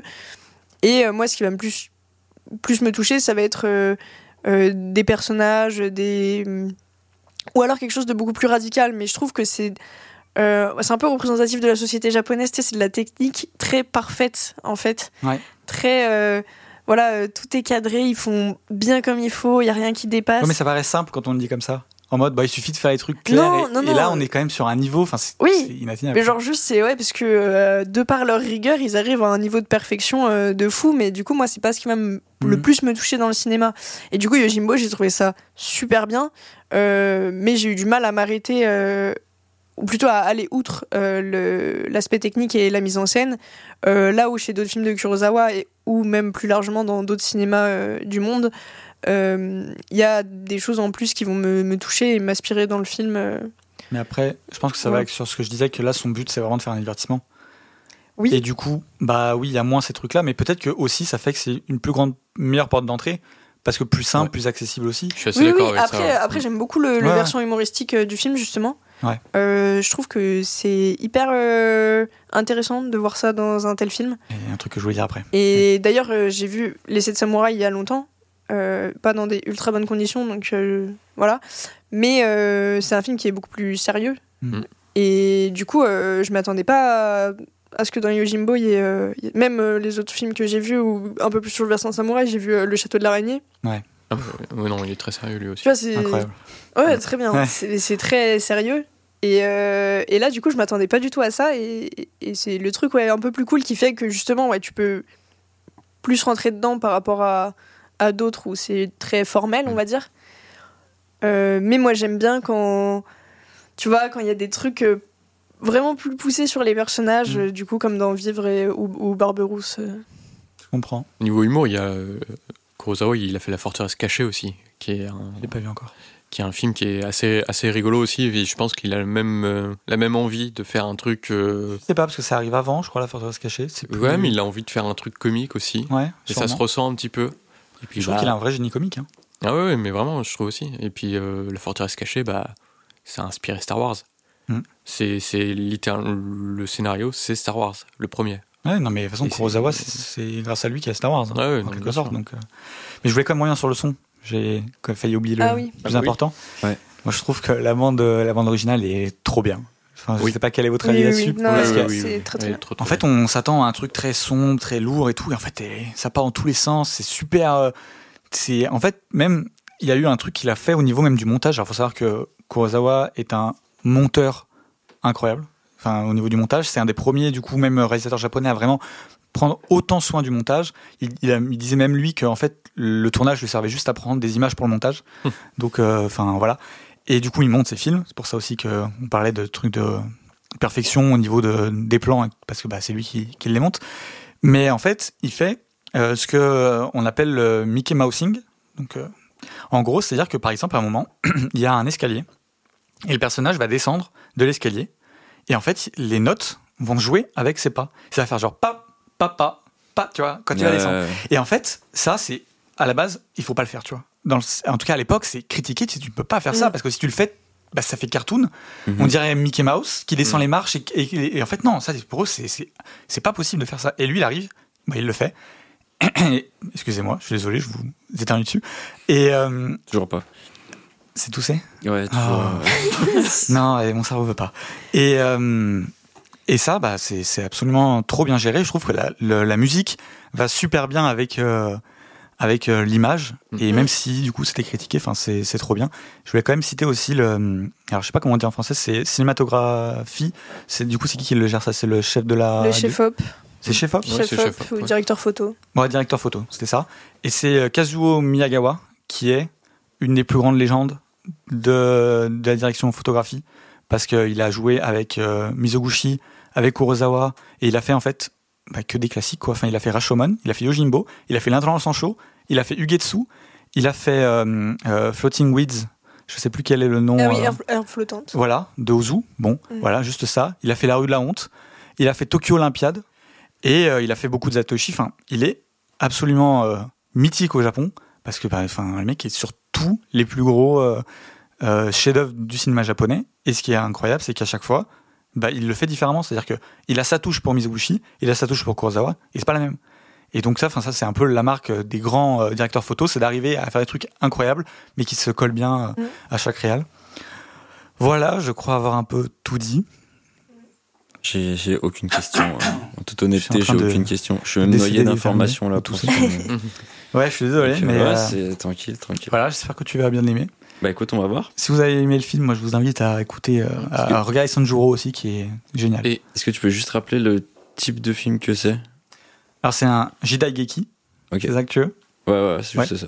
euh, et euh, un Shambara pour être encore plus précis. Et- Ok. T'as pas parlé du plagiat, euh, Ouais, en gros, euh, du juste pour la petite anecdote Ouais. quand même. Bah, en gros, Léon a fait pour une poignée de dollars et il y a eu un procès pour plagiat.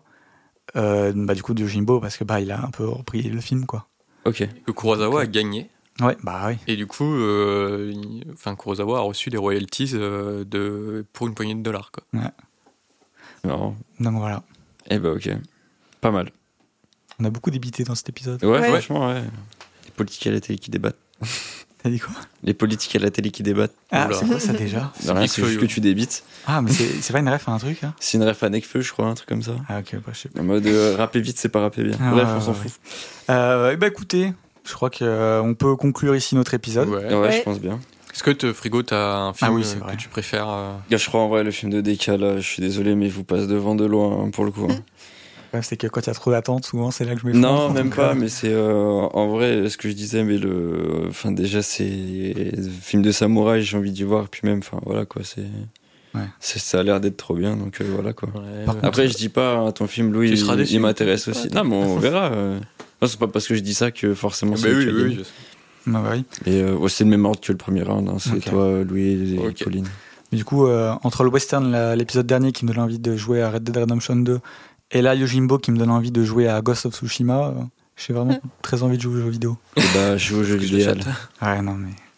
Et donc voilà. Bon, et ben écoutez, on est présent sur les réseaux sociaux. Ouais. Le podcast est présent sur les réseaux sociaux, sur Instagram et Twitter, Studio 7 Pod. On est aussi présent sur euh, Letterboxd, Studio 7. Il y a quelques jours, on vous a demandé quel était euh, le film que vous aurez choisi à notre place, et puis vos duos. Et donc sur notre Letterboxd, vous pouvez retrouver euh, la liste de films.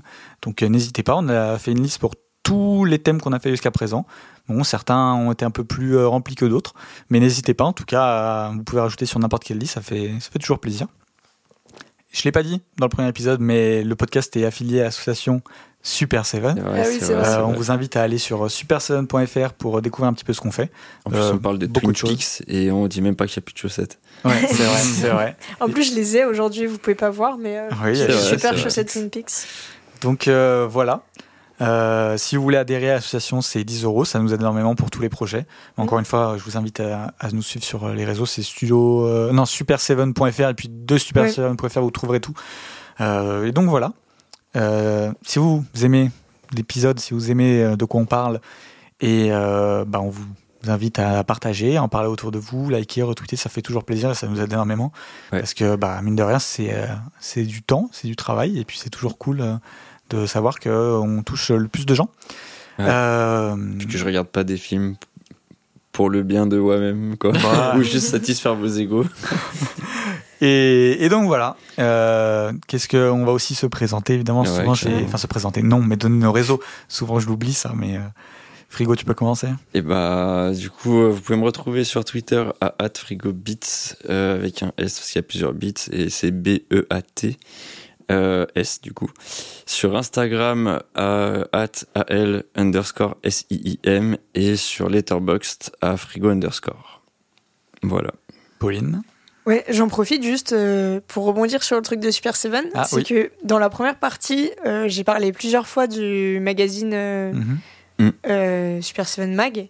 Et en fait, je viens de penser que au moment où cet épisode sortira, ce sera en plein euh, pendant les précommandes du mag. Eh bien, Donc, n'hésitez pas à aller euh, checker euh, sur euh, super7.fr. euh, dans le lien vers la boutique, il y aura la possibilité de voilà d'accéder au lien pour précommander euh, euh, notre troisième magazine. et on pourra te lire euh, par te lire sur Antonioni.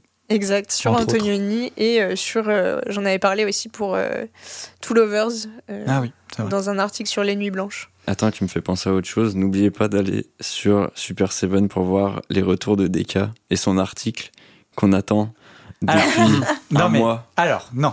Mais le problème c'est que là, au moment où on sort l'épisode, je suis en plein plein canne. Donc en fait, j'ai pas eu le temps d'écrire cet article. Ouais, Euh, ouais, normalement, s'il sort, c'est incroyable. Il aurait dû sortir au, même moment que le western. Il se trouve que les épisodes sur western sont sortis en plein milieu de Cannes et euh, bah, euh, écrire un Non, article mais ne euh, te justifie pas. dans Cannes, mais euh, mais ça viendra. Non, pour le coup, ça, j'ai vraiment envie de l'écrire. Je te lâcherai pas. Non, mais t'as bien raison, il faut. Mmh. Mmh. Sinon, je ne fais rien. Bah, je Ouais. sais. Donc voilà. Mm. Et du coup, pour mes réseaux personnels, euh, sur Twitter, c'est at polynôme-du-8. Sur Instagram, pauline-du-8, Janon, j'ai a 2 n. Et euh, sur Letterboxd, Melvin Udall, comme le personnage de Jack Nicholson dans Pour le pire et pour le meilleur. Et Louis? Et moi, c'est tout simple. Twitter, Instagram et Letterboxd, c'est at loulou-du-8 MacDuck. Pas. Et ben moi, c'est sur Twitter DK24 underscore et sur euh, Letterboxd DK24. Voilà. Alors moi, je vous dis à la semaine prochaine pour un épisode plein d'argent. c'est le, le petit, euh, petit indice pour la semaine prochaine. Et puis bah à la semaine prochaine. Salut.